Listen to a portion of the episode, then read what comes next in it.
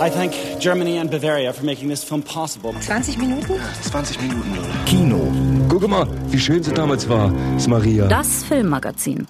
Frauen, die Fußball spielen. Ein Mann, der sein Gedächtnis verliert, die Filmkomponistin Annette Fox und unser DVD-Tipp des Monats. Das sind unsere Themen heute.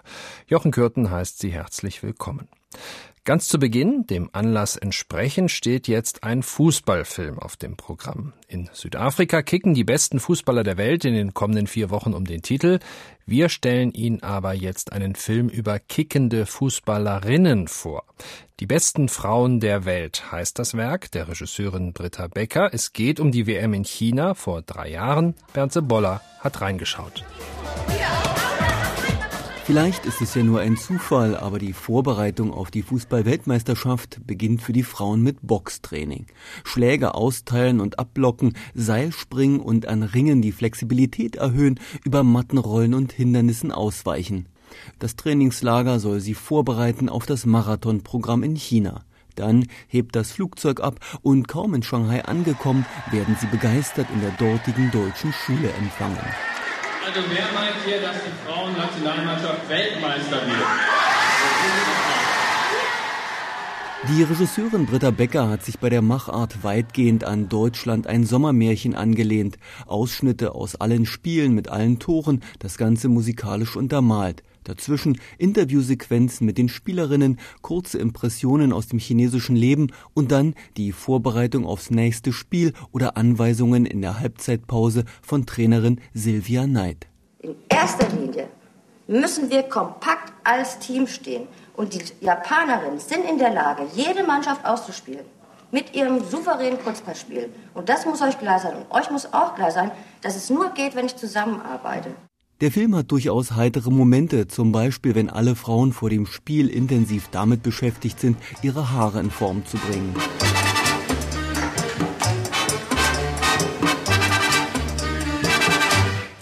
Die meisten Interviews drehen sich um das Frauenbild im Fußball und um gesellschaftliche Anerkennung. Sie haben allerdings eher unterhaltenen Charakter. Eine Ausnahme bildet Spielführerin Birgit Prinz, die sich davor scheut, mehr als unbedingt nötig im Zentrum der Medien zu stehen. Ich konnte in Tausend und einer Fernsehshow teilnehmen, konnte auch irgendwie Interviews machen. Er hätte da sicherlich auch viel Geld verdienen können, aber es ist einfach nicht das, wonach ich strebe. Es hat mich nicht zufrieden gemacht auch wenn es irgendwie die Werte sind, wonach wir in der Gesellschaft streben, irgendwie bekannt zu sein, Macht zu haben, Geld zu haben. Aber es ist nicht das, was mich glücklich macht. Und der schönste Moment des Films kommt fast am Ende, wenn die Brasilianerinnen vor dem Endspiel singen und tanzen, während die Deutschen fast in einen meditativen Zustand geraten und keine ein Wort sprechen. Auch ein Unterschied der Kulturen, der Sport als Abbild verschiedener Mentalitäten. Die besten Frauen der Welt, die Dokumentation über die WM in China liegt jetzt auch auf DVD vor in der Elf-Freunde-Edition der gleichnamigen Fußballzeitschrift. Eine erstaunliche Geschichte erzählt der amerikanische Filmemacher Rick Minich in seiner Dokumentation Forgetting Dad. Minich ist Amerikaner und kam 1990 als 22-Jähriger nach Berlin. Er verliebte sich in eine Potsdamerin, blieb in Deutschland, studierte an der Hochschule für Film und Fernsehen und hat bereits einige Dokumentarfilme gedreht. Sein neuer Film Forgetting Dad ist eine private Spurensuche. Es geht um die Amnesie seines Vaters Richard und es geht auch um die Rolle von Vätern im Allgemeinen. Jörg Taschmann stellt Film und Regisseur vor. Im Jahr nach der Wiedervereinigung vor 20 Jahren kam Rick Minich nach Deutschland und blieb bis heute. Im gleichen Jahr hatte sein Vater Richard einen Autounfall.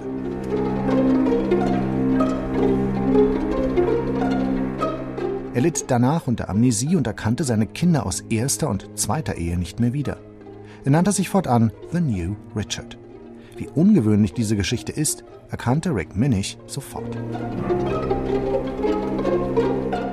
Als mein Vater seine Amnesie bekommen hat, habe ich sofort so, es ging mir sofort durch den Kopf, wow, das wäre so ein spannender Film. Aber zu dem Zeitpunkt hatte ich mit Film nicht so viel zu tun gehabt und ich habe es nicht so ernsthaft überlegt.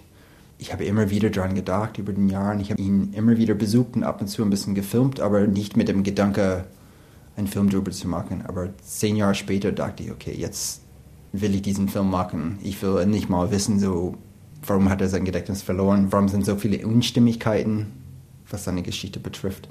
Und dann hat es dann letztendlich sechs Jahre gebraucht, bis ich da den Hauptteil des Films gedreht habe.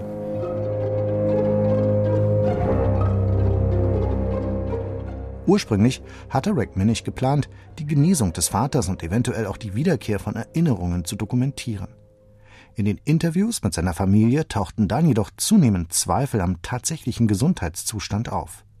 Spielte der neue Richard den Gedächtnisverlust nur vor, um sich völlig abzukapseln? Will er mit seiner dritten Ehefrau vielleicht nur ein neues, unbeschwertes Leben beginnen? Wie weit war Richard in einen Bankenskandal verwickelt, bei dem er als Zeuge und ehemaliger Mitarbeiter einer Bank aussagen sollte? In seiner Familie war die Bereitschaft zu reden jedenfalls sehr groß. Nur einer wollte schon sehr schnell nicht mehr mitmachen. Nur mein Vater und seine jetzige Frau, seine dritte Frau, wollten ab einem bestimmten Punkt nicht mehr gefilmt werden.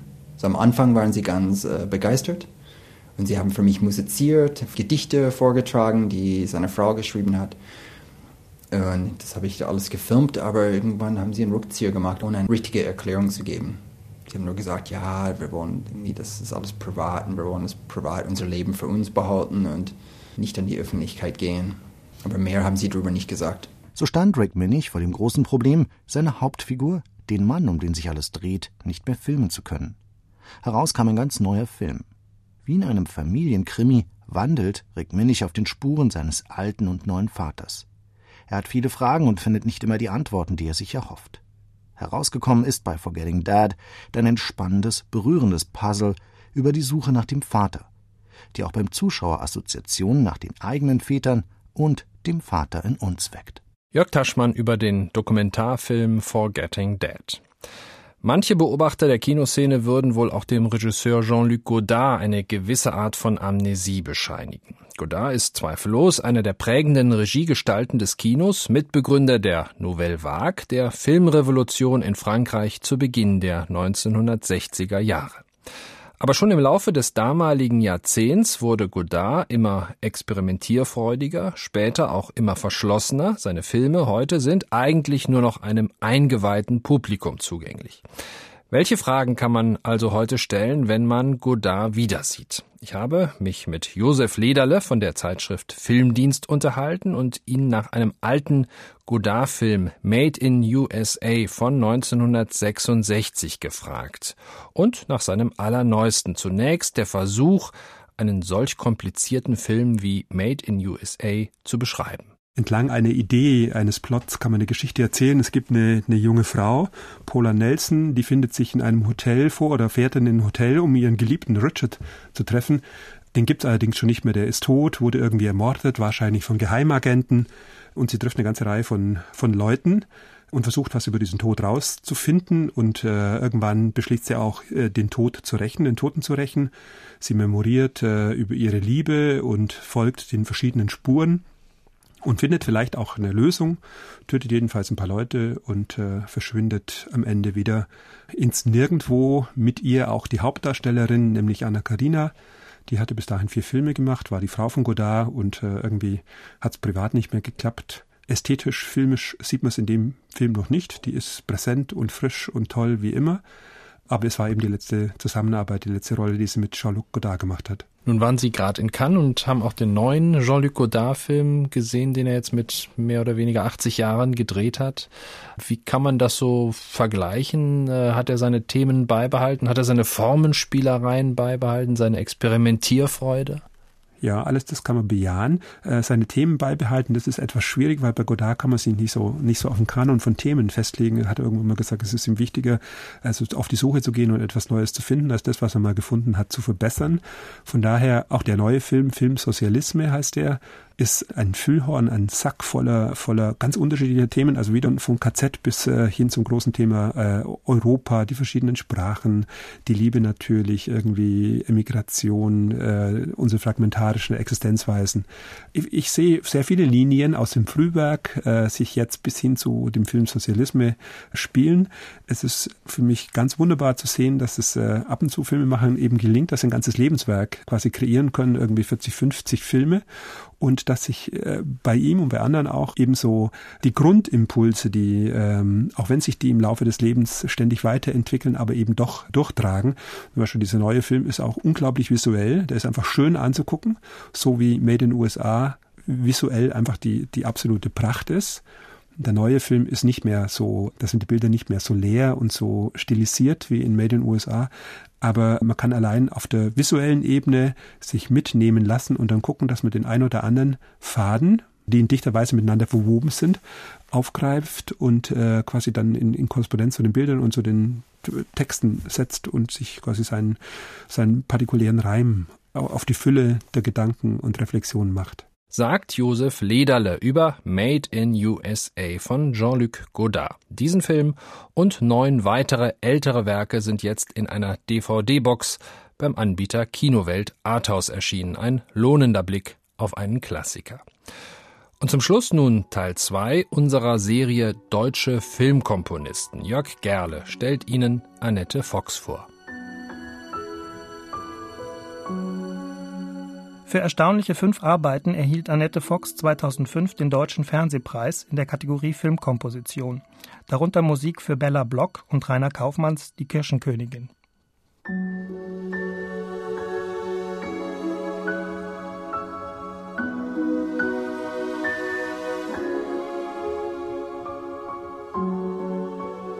(2006) etablierte sie sich mit Kinokompositionen wie Die wilden Hühner und Die Liebe oder dem international gefeierten Vier Minuten endgültig in der deutschen Filmmusikszene. Danach gab es kein Halten mehr. Inzwischen kommt kaum noch eine deutsche Großproduktion ohne die filigran meandernden Klangfarben der 45-jährigen Wahlmünchnerin aus, die mal melancholisch daherkommt wie in Die Kirschenkönigin, mal actionreich wie in Die drei Fragezeichen, mal emphatisch wie in John Rabe, tragikomisch wie in Ein fliehendes Pferd oder ganz Fantasy wie jüngst in Krabat.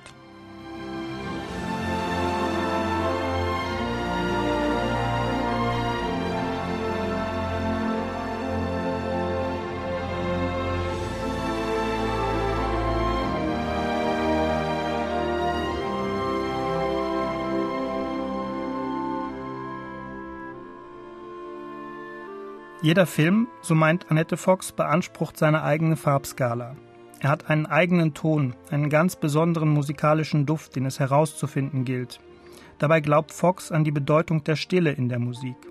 Wichtig sei die Qualität und nicht die Quantität. Filmmusik ist für Fox immer eine Reise.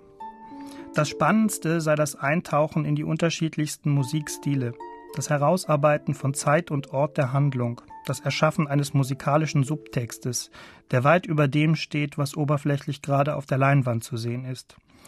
Egal für welches Genre, für welche Aktionen oder welche Zeitepochen sie Musik komponiert, Annette Fox bemüht sich immer um die Entwicklung eines ganz eigenen Stils. Wie klingt zum Beispiel die Liebe zwischen Romy Schneider und Alain Delon in Romy, der ARD-Produktion von Thorsten C. Fischer?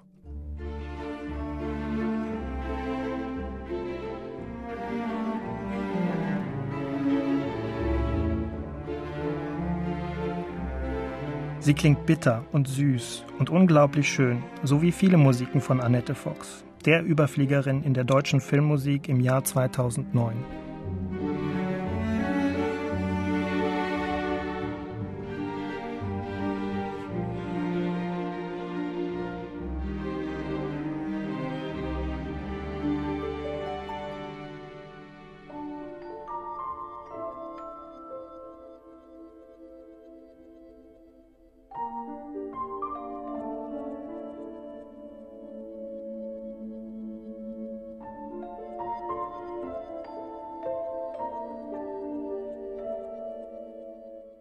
Die Filmkomponistin Annette Fox, porträtiert von Jörg Gerle. Und das war's von Deutsche Welle, Film und Kino. Mein Name ist Jochen Kürten.